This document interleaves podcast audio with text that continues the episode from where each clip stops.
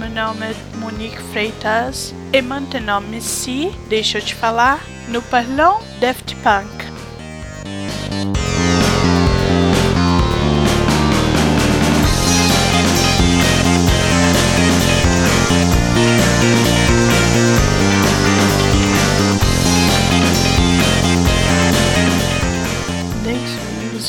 eletrônica, rock, tem as guitarras assim nervosas em algumas faixas, mas principalmente música anti-estrelismo e totalmente underground. Essa foi a definição que eu achei pro Daft Punk. Em 92, Thomas Bangalter e Guy Manuel de Homem Cristo formaram a banda Darling. Era um power trio junto com Laurent Brankovitz, que é o fundador da banda Phoenix, que foi fundada em 99, junto com o irmão dele mais novo. Esse nome Darling foi tirado de uma das músicas do Beach Boys. A banda era coisa meio indie, meio punk, até que um dia saiu uma crítica.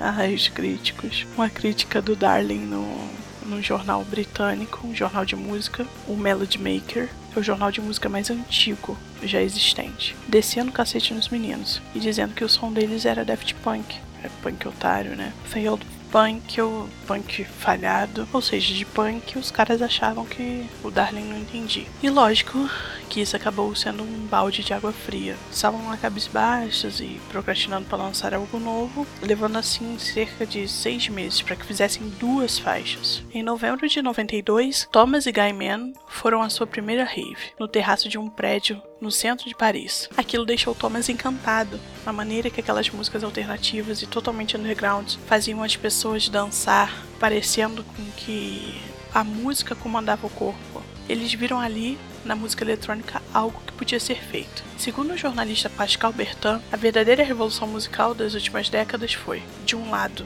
a música eletrônica, com Daft Punk, e do outro lado, hip hop. Depois disso, todas as tendências saem desses dois elementos. Thomas é filho de Daniel Bangalter, produtor de discos dos anos 70. Nessa época, Daniel usava o nome artístico de Daniel Vanguard. Diziam os críticos da época que Daniel era a melhor pessoa para instruir os meninos, com o suporte do pai, usando o estúdio que havia em casa, Thomas e Gaiman lançaram seu primeiro EP em 11 de abril de 94, The New Wave. Venderam apenas 15 mil cópias, mas foi suficiente para eles receberem faxes do mundo inteiro, ficando ali claro que existiam várias pessoas interessadas em sua música. Os contatos certos com as pessoas certas e uma dose enorme de talento, e dois anos depois eles tinham um enorme contrato assinado com a Virgin e uma quebra de paradigmas histórico. O normal era o artista assinar com um percentual para gravar 4 a 5 álbuns, mas eles bateram o pé e disseram que não. Eles seriam os donos das gravações e dariam o direito da gravadora usar durante 10 anos, e a gravadora aceitou numa boa. Desde o primeiro álbum eles entendiam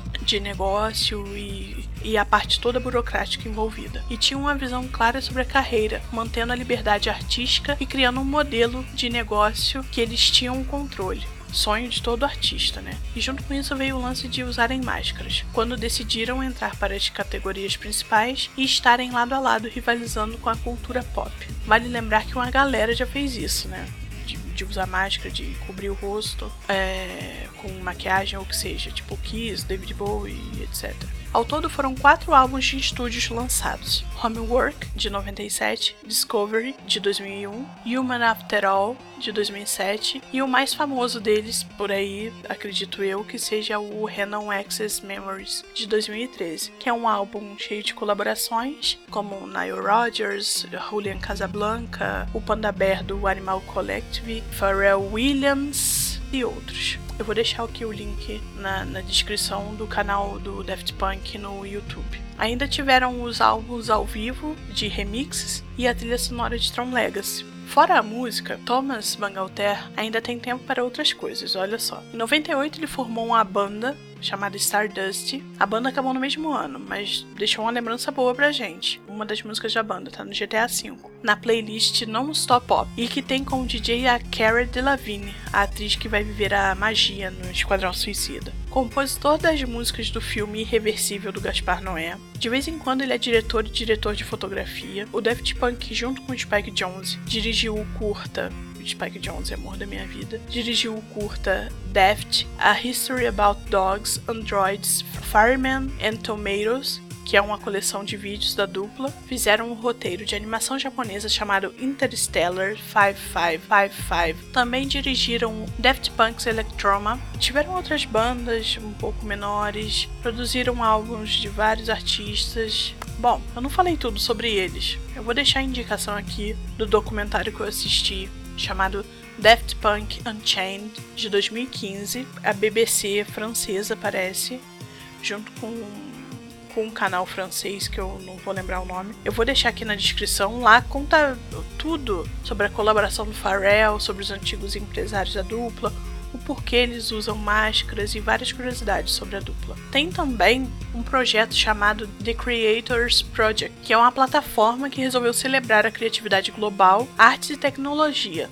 Lançaram em 2009 essa, esse canal, apresentando as obras. É um canal no YouTube, né? Apresentando as obras de, de artistas visionários em vários gêneros que estão usando a tecnologia para expandir fronteiras de expressão criativa. Eles têm mais de 600 criadores, incluindo artistas musicais, como a Karen O, do Yeah Yeah Yes, o Daft Punk, Spike Jones, Animal Collective, Chris Mill, Florence and the Machine, Amon Tobin, Anthony Wong, Supermarché e David Bowie, entre outros. Dentro desse projeto, eu tenho um que mostra os colaboradores do álbum Random Access Memories, falando um pouco de como eles conheceram o, o Daft Punk e como foi trabalhar com eles. Assim foi criada essa série. The Collaborators. Vai ficar aqui na descrição também o link deles no YouTube e a série para vocês darem uma olhadinha. Eu espero que vocês tenham gostado. That's all, folks. Até mais.